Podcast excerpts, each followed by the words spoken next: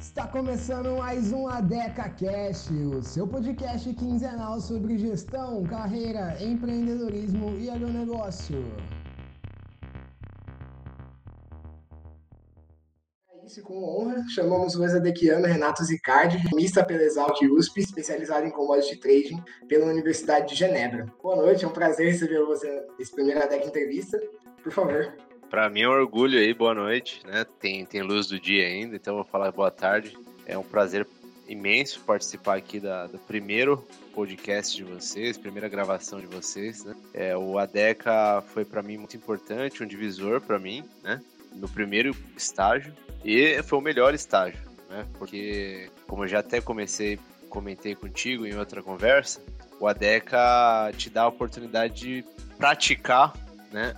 Pouco do que profissionais já desenvolvidos praticam no mundo corporativo, como por exemplo, parte mais comercial, de negociar né, um projeto, é, liderar um projeto, executar um projeto. Né? Então, é, normalmente, se você entra num grupo de estágio, acaba de uma multinacional, você acaba pegando atividades muito mais operacionais. Então, a DECA me deu bastante dessa, dessa oportunidade, dessa bagagem, logo no início da minha carreira, né? Muito legal, Renato. É, e, bom, para iniciar essa entrevista, então, a gente pode começar ouvindo um pouco sobre você. É, se você puder falar um pouco para a gente sobre como foi sua trajetória até aqui na vida profissional e principalmente é, nesse primeiro momento na área da economia, que é onde você se formou. É, me formei na Exalc, é, sou de São Paulo, mas queria estudar no interior, sair um pouquinho da, da grande cidade.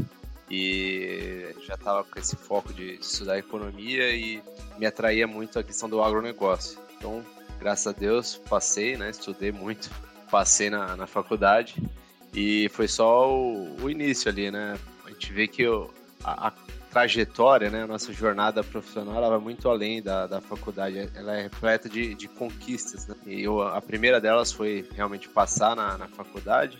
É, mas depois já veio o estágio no, no ADECA, né? Todos os que eu fiz no decorrer da, da faculdade, depois experiência internacional. Né? Passei um ano em, na Holanda, trabalhei lá também, né? ainda no, na área de, de agronegócio e voltei para o Brasil já com emprego, né? É, a gente vê que muitos profissionais, muitos estudantes às, às vezes ficam muito focados só na, na, no conteúdo acadêmico e depois quando vai pro, pro mercado acaba não conseguindo se colocar, porque nesse período é importante, né? Você nesse período universitário é importante você já começar a preparar o seu currículo, a sua experiência para inserir no mercado, né? A faculdade em si, ela te dá ferramenta, ela te dá networking, ela te dá um monte de coisa, mas o responsável por conseguir o emprego e começar a criar a tua carreira é você mesmo. E comigo não foi diferente. Né? Eu, eu tenho essa característica de, de sempre me comunicar, buscar referências. Então, quando eu estava na, na, universidade,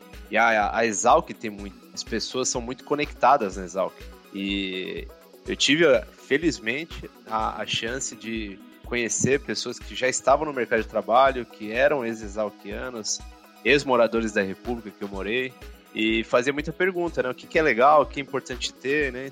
Ir atrás de entender, aprender mais ter um inglês fluente, entender mais sobre Excel, né? Saber mexer no Excel, buscar estágio, fazer viagens para o exterior. Então, tudo isso foi uma bagagem, né? Agora, é, se você... Posso continuar falando da minha trajetória? É, eu acho que seria até interessante a gente já puxar a próxima pergunta aqui, que ela já vai dar o gancho para você, você continuar. Pode Vamos ser? lá. Senão só eu fico falando aqui. Né? Não, tá perfeito. É, que seria justamente sobre o tema principal da entrevista, né? É, a gente ia pedir para você explicar um pouco sobre o que é o commodity trading, o que faz o profissional dessa área e a sua importância no contexto brasileiro. Boa. Por favor. Então vou fazer o link, né? Aí eu comecei trabalhando numa consultoria de finanças, mais focada para banco, e vi que não era aquilo mesmo. Eu gostava mesmo do mercado, é, do agronegócio, e surgiu uma oportunidade na Dreyfus. Entrei como trainee, passei, graças a Deus, e me encontrei lá, né? É, e realmente, quando eu entrei na, na mesa, né, a gente vê que no Brasil a gente não tem é, esse conteúdo muito latente. É o que eu quero dizer. Na universidade mesmo, eu aprendi um pouco sobre mercados futuros. Só que mercados futuros é só um pedacinho do commodity trading. Né? Quando você entra numa mesa, você vê todo o ambiente né, é, que envolve o trading. Né? Então, é, só reforçando um pouco do, do que, que é commodity trade. Né? Commodity, como todos já sabem, é a base da, da, da economia. Né? São os produtos primários que são comercializados em larga escala, escala mundial, que normalmente são industrializados, né? Algumas commodities já são pré-industrializadas, industrializadas, mas normalmente está falando de produtos que vão entrar na cadeia, né? E produtíveis e alguns chegando ao consumidor final. No Brasil, isso representa cerca de 30%, até mais de 30%. Pouca gente fala. Na verdade, é o principal carro-chefe aí da, da brasileira. E pouca gente fala de agronegócio no dia a dia. Então, é, é, muito legal que o ADECA vem e traz esse tipo de aqui, né? Eu também tô um pouco nessa batalha, porque é um assunto super importante, pouco conhecido no Brasil, tá? E aí, o que é o trading? Trading é, a função do trader não é simplesmente ficar lá operando, comprando, vendendo, fazendo dinheiro. Óbvio, uma vez que você é um profissional de uma empresa, é um trader, né? Você precisa dar dinheiro para a empresa, né? E esse é o principal objetivo da empresa. Mas a função do trader, como num contexto dinâmico, né? Num contexto econômico, ele tira produto de onde está sobrando e coloca onde está faltando. Tira de onde é, é, e, e equilibra assim a oferta e demanda, tá? Então, ele é o cara que prevê um movimento né, de falta de produto, de escassez. Então, a função do trader é evitar a escassez. Né? Ele equilibra melhor o mercado. Né? Então, imagina mil anos atrás, quando não tinha trading companies, ou dois mil anos atrás, vamos ir mais longe, né? não, tinha, não tinha nada do que a gente tem hoje. Né? É, você não sabia se uma determinada região ia produzir milho ou algodão, né? Simplesmente os produtores iam produzindo o que eles tinham sabiam produzir, né? E da, da melhor forma que eles conseguiam fazer, mas eles não sabiam se a, num raio de vários quilômetros outros produtores estavam produzindo a mesma coisa, né? É, e, e aí, de repente, você tinha uma safra onde todo mundo produzia algodão e ninguém produzia milho. Aí, pô, o preço do milho ia lá para cima e o preço do algodão ia lá para baixo. O cara que produzia algodão quebrava para produzir milho ficar rico. Fora que a população sofria, né, com essa escassez do milho e né, o, a sobra de algodão né, era, também não, não, nunca é bom, né, porque depois esse algodão fica parado lá e não é aproveitado. É, tem um certo, uma certa deteriorização do, do da matéria-prima, né, se ela fica estocada muito. Enfim, só para dizer que existe sim uma função do trader, né? É, o trader ele pode tanto operar como uma posição direcional, né, onde você compra ou vende, espera o mercado andar e aí você realiza a sua, a sua posição, né? É, quanto uma posição de arbitragem, né, que você identifica uma distorção do mercado, compra e vende nas duas pontas. O que, que é uma distorção? Estado Brasil tá barato, Estados Unidos está caro. Ao mesmo tempo, você compra no Brasil vende nos Estados Unidos. O que acontece quando o mercado percebe isso? Mais pessoas começam a comprar no Brasil, mais pessoas começam a vender nos Estados Unidos. O preço dos Estados Unidos cai, o preço no Brasil sobe. Esse fluxo de mercadoria ele se dissipa, porque você equilibrou a oferta e demanda. Então, veja que sempre a ação de comprar e vender, ela equilibra, ela traz equilíbrio para o mercado, tá? Muito interessante, maravilha. É, aproveitando já para pegar um gancho em alguns temas que estão um pouco em alta atualmente, Renato, é, eu queria falar um pouco sobre como os investimentos em mercados de ações é, e as bolsas de valores é, funcionam é, em relação aos commodities no Brasil e no mundo. Qual é a relação que esses, que esses temas têm entre si? Olha, é, as ações, né, são o que, que norteia o preço de uma ação? É oferta e demanda por ativo financeiro. Ele é um pouco mais difícil na verdade, acho que é bem mais difícil do que é, o, o, da commodity, porque da commodity você desmembra da seguinte forma: é, oferta e demanda. Né? Oferta, produção importação. Demanda, consumo interno exportação. É, é muito difícil você chegar nesses números para um ano. Né? Você adivinhar, saber o que, que é esse número no ano. Tá? Porque do lado da demanda, elasticidade de preço e demanda, PIB, relação PIB-demanda, etc. Tem todo, toda essa complexidade já não é fácil. Importação e exportação tem sua complexidade, produção também tem sua complexidade, né? A área plantada, produtividade, etc. tá? Mas pelo menos você tem algo um pouco mais palpável. Quando você vai para o lado das ações, né, é oferta e demanda por ativo. O que, que impacta a oferta de um ativo financeiro? É a vontade das pessoas venderem aquele ativo a vontade, versus a vontade das pessoas comprarem aquele ativo. Então tem o que, que faz uma pessoa comprar ou vender um ativo é o quanto ela é lucrativa. Normalmente é a lucratividade dessa empresa, mais outros fatores às vezes que a gente não controla. E, e, é complicado porque o balanço das empresas a gente só enxerga uma vez a cada três, né? É, uma vez a cada quatro, não, trimestre, né? Uma vez a cada três meses. É, e mesmo assim, os balanços são uma foto daquele momento, né? Eles não representam a empresa de verdade. Às vezes até as empresas têm um esforço financeiro, contábil ali para mostrar fotos que eles acham mais bonitinhas. Então, é, nem sei se às vezes dá para confiar 100% nos todos os balanços que a gente vê no mercado. É, então, não é tão simples, né? Você prever o preço de uma ação, porém há me vários mecanismos de você identificar é, se uma ação vai subir ou cair. Obviamente, né, como que você conecta a commodity? Como eu falei, a commodity está inserida no mercado como um todo. É difícil você pensar uma empresa que não tenha uma commodity dentro do seu processo. Então vamos pegar a Petrobras. Qual que é a principal fator de lucratividade da Petrobras? É o preço do petróleo. Né? Eles eles, eles, são, eles fazem o refino né, da gasolina, do diesel, né, extraem o petróleo e vendem o diesel e a gasolina. Se o preço dessas commodities sobe, eles vão lucrar mais. Se cair, vão lucrar menos. Tá? Então, a Petrobras é muito claro esse, esse movimento. Ah, mas sempre que o preço da commodity subir, vai subir o preço da Petrobras? Não necessariamente, né? A gente pode ver hoje, por exemplo, o Bolsonaro deu uma declaração é, que foi um pouco confusa, né? Ninguém entendeu se ele está querendo fazer algum tipo de intervenção ou não, ficou meio nebuloso, tá? Sem julgamentos, mas o mercado entendeu que aquilo seria uma potencial intervenção governamental.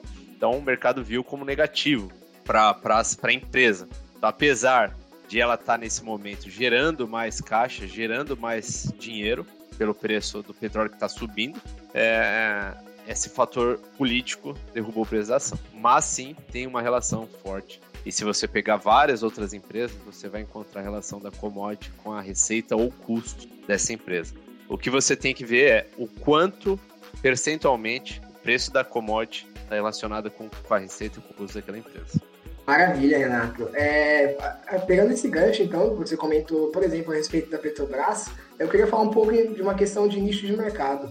É, como, vem como vem se comportando os mercados de commodities nos últimos anos e quais são as grandes tendências ou de queda ou de aumento é, em relação aos diferentes mercados de produtos? Olha, o mercado de commodities em geral, ele vem crescendo muito porque principalmente a China, ela tá ela vem por muitos anos crescendo absurdamente, né, o consumo, né? Quando a gente fala de atividade econômica, PIB, a gente está falando de consumo, né, naturalmente. E a China ela vem cada ano que passa comprando mais produto, dando mais commodity. Tá? Então esse é um fator que fez com que o preço das commodities subissem e que as áreas de plantio, é, quando a gente fala de commodity agrícola, elas expandiram, principalmente no Brasil, na Argentina, Estados Unidos, são grandes produtores de, de commodity. Até a Austrália também. Tá? Isso é num âmbito bem geral, né, num contexto bem amplo, tá? mas a gente pode dizer que sim, a atividade econômica mundial vem crescendo é, apesar de, de, enfrentarmos muitas crises. E eu, o grande propulsor disso tem sido a China. Tá? É, outro grande fator que faz com que o preço das commodities subam, e a gente tem visto ser recentemente, é o fato de que é, em 2008, com o advento da crise é, imobiliária dos Estados Unidos, os governos é, necessitaram aprovar pacotes de estímulo econômico né, pela via fiscal e pela via monetária. É, esses estímulos já eram aplicados na economia toda, mas não numa escala como aquela. E é, foi, foi bem difícil, né? Os pacotes demoraram para vir e foram aprovados é, em vários países. Nos né? Estados Unidos foram pacotes bilionários, trilionários. Para essa crise agora, que é uma crise muito maior, agora do vírus, da pandemia, os governos, a máquina do Congresso, né, de vários países, já estavam meio que preparadas para aprovarem esse tipo econômico. E realmente foi o que aconteceu. Veio a crise, pum, estímulo. Foi rápido, a resposta veio pronta dessa vez. E o que que acontece? É, principalmente quando a gente fala de é, estímulo monetário, né?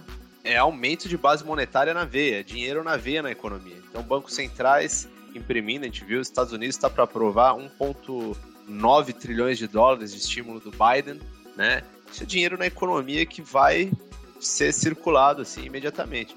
Os fundos, com medo da desvalorização das moedas em geral e também do dólar, né? A gente pode ver o dólar index não para de cair, né? As moedas estão perdendo valor ante aos ativos, tá? Então você pode ver empresas com balanços piores estão subindo de preço. Isso não é porque a empresa está melhor do que antes. É simplesmente porque o dinheiro está valendo menos do que uma ação. Está valendo mais a pena ter ativos do que ter dinheiro na mão. Então, os fundos já se anteciparam, colocaram dinheiro, tiraram as suas reservas de dinheiro para colocar em commodity, em ações, em ouro, em Bitcoin, em tudo que eles enxergavam, julgavam como mais seguros do que dinheiro. Então a gente já viu um patamar de preço muito mais alto agora das commodities. Ah, mas a economia, por exemplo, tem economista falando: ah, o Brasil, o hiato do produto ainda é muito grande, né? Os juros tem que cair para estimular a economia do Brasil. Cara, eu nem sei se os juros vai cair ou vai subir. Ah, não precisa ter, não tem pressão inflacionária no Brasil porque o consumo está muito aquém do potencial, tem a capacidade de oferta ociosa. Tudo bem, mas o preço das commodities está muito mais alto. E, o, e, as commodities são a cadeia, a base da economia, né? Tudo é feito a partir das commodities. Né? Quando a gente fala petróleo, soja, milho, algodão, é, ouro, né? A gente está falando basicamente da economia toda. É, então não tem como. A gente vai ver um incremento de preços como na, na, na, uma inflação generalizada. E não sei o quanto vai ser forte ou fraca em alguns países, em outros, mas a gente tá, vai ter isso sim. E as commodities estão se valorizando e provavelmente vão continuar se valorizando porque os estímulos não devem parar por aí. Enquanto a economia estiver nesse, nesse momento é, ruim, né? que é um momento de recessão, de demanda baixa, né? de preocupação, de baixo nível de confiança, né? os governos devem continuar colocando estímulos econômicos aí. Maravilha, Renato. É, pegando um, uma, um gancho, então, aproveitando essas questões que você comentou, tanto sobre a questão das commodities estarem tão presentes na, dentro da cadeia de tantos produtos que a gente pode observar é, que, são, que, são, que circulam na nossa economia, é, eu queria fazer uma pergunta a, respeito da dependência do Brasil é, das commodities. É, o Brasil hoje você considera, você poderia dizer que ele é considerado um país dependente das suas commodities? E se sim ou não, o que, que, que a gente pode esperar desse cenário no longo prazo? É, o Brasil é totalmente dependente. A gente até dá pouco valor para os nossos produtores aí, nosso setor do agronegócio. É, e o mundo é dependente do Brasil. Né? Não é só o Brasil que é dependente das commodities, o mundo é dependente do Brasil. Né? Imagina se o Brasil não existisse. Quem que ia colocar a quantidade de soja que a gente coloca no mercado, a quantidade de café que a gente coloca no mercado, a quantidade de celulose, é, que mais? Que o Brasil é muito forte açúcar, né? Então eu falei aqui de produtos que o Brasil é número um nas exportações mundiais. Então, carne. Então é o que esperar para frente, né? É muito difícil, né? Quando a gente fala de Brasil, é impossível você prever uma semana, né? Nosso cenário político impede que a gente faça qualquer tipo de projeção maior do que é, alguns meses. Então, o que eu posso te dizer? é, commodity é e continuará sendo no Brasil carro-chefe. O mundo depende do Brasil. É, é uma opinião minha é que o Brasil, se ele quiser incentivar mais o setor industrial para não ficar só exportando commodity e aproveitar mais o nosso mercado interno, ele poderia tributar a exportação de produtos primários, mais uma vez que você tem indústria local, né? Então, você só faria isso se você tem um mercado local que sustenta o mercado. E a gente está muito acostumado a não ter imposto de exportação, né, por conta da lei Candir, mas vários outros países desenvolvidos é, colocam imposto de exportação em produtos primários e isentam de produtos industrializados. É sim uma forma de você estimular a sua indústria local, de agregar mais valor para o país E o Brasil vai continuar sendo necessário para o mundo. Então o Brasil tem barganha, óbvio. A, a nossa economia está tão fragilizada que eu imagino que nas relações comerciais, né, o Brasil, quando vai sentar com os Estados Unidos, com China, fala que vai colocar um, um imposto de exportação, imagina que os outros países não gostem, né? E, e, ameaçam com algum outro tipo de coisa. Você vai ficar sem, sem isso daqui. Eu vou dificultar a sua importação dessa, desse outro produto. Então, assim, óbvio, eu não faço a mínima ideia do que rola nessas negociações. Eu sei que o Brasil, por ser uma economia mediana, né, não é uma economia. Poderia ser uma puta potência econômica mundial, mas ainda não é. Não, é uma economia que tem poucas barganhas ainda. Né? Não é, é, Comparado com vários outros países, tem barganha. Não, não me entenda errado. É, o que eu quero dizer é, quando você pega uma China, a China tem uma barganha ferrada. Os Estados Unidos tem uma puta barganha comercial. Então, não é, não é simples implementar esse tipo de questão. Você compraria briga também com, com produtores, é, a indústria quer isso, por outro lado, né? é um assunto controverso, tá? Agora, futuro, realmente o Brasil é dependente das commodities e o mundo é dependente do Brasil. Muito bom, Renato. É muito, muito legal ter essa, essa visão um pouco mais macroeconômica sobre toda essa questão. É, mas trazendo um pouco para um outro lado, visando trazer um pouco mais nossos viewers aí, é, nossos leitores para próximo dessa conversa, como você diria que, que esses, esses leitores poderiam utilizar esses conhecimentos a respeito de commodity trading a seu favor na, na vida profissional, por exemplo? Olha, eu acho que assim, todo conhecimento bom, ele é aproveitado, tá? É, de forma que você pode aproveitar isso. É, por exemplo, eu não, eu não, eu sou, eu trabalho com commodities, tá? É, mas hoje eu tô long Bitcoin na minha carteira pessoal. O fato de entender de trading, entender de economia, me fez estudar os fundamentos desse mercado e me posicionar nesse ativo. Eu comprei quando na época estava 50 mil, hoje já está quase 300 mil reais. Tá? Então, é, às vezes as pessoas falam, ah, esse assunto não me interessa. Pô, tem assunto que deveria interessar todos, né? E economia é um deles, né? Por quê? Todo mundo trabalha, todo mundo ganha dinheiro. Então você tem que saber o que fazer com o seu dinheiro. Né? Não é um negócio que é para o Renato, para o Vitor, para Joana. É um assunto para todos, tá? E entender de commodities no Brasil é um assunto para todos, porque todos que são brasileiros, vivem no Brasil, são diretamente ou indiretamente impactados pela, pelas oscilações de preço. Então, é, será que eu abasteço etanol? Será que eu abasteço gasolina? Será que eu faço uma compra maior de arroz, de feijão? Será que não? Será que eu vou comprando mais picadinho? É, então, é, é difícil te dar um exemplo agora, mas assim como todo mundo tem que entender um pouco sobre saúde, todo mundo tem que entender um pouco sobre. Me fala um outro assunto relevante, Vitor. Uh, questão tributária, talvez?